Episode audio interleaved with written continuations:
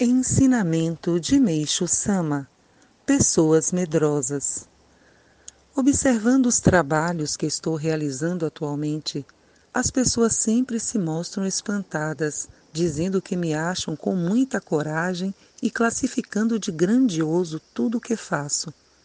Concordo plenamente com elas.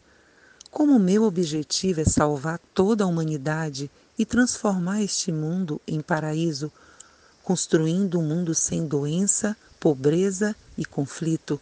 Talvez para as pessoas comuns isso não passe de exagero e fantasia de minha parte.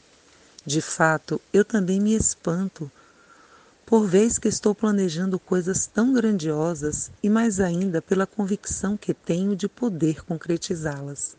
Entretanto, quando eu era jovem, nunca cheguei a pensar em tais coisas, dos 15 aos 20 anos mais ou menos, era mais tímido que qualquer outra pessoa. Sem nenhum motivo, tinha receio de me encontrar com desconhecidos, principalmente quando achava que a pessoa era um pouco mais importante, nem conseguia falar direito com ela. Diante de moças, eu enrubescia, meus olhos ficavam perdidos e eu nem ao menos conseguia olhar para o rosto delas ou falar-lhes. Como fiquei pessimista por causa disso.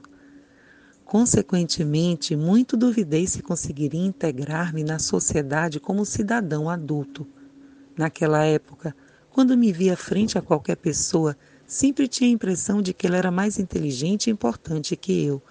Todavia, comparando o que eu era com o que sou atualmente, eu mesmo estranho a enorme diferença. Escrevi tudo isso levado pelo desejo de que, lendo minhas palavras, os jovens tímidos, tão frequentes na sociedade, ganhem novo alento e passem a enfrentar a vida com maior otimismo e esperança. Em 30 de agosto de 1949, retirado do livro Alicerce do Paraíso, volume 4.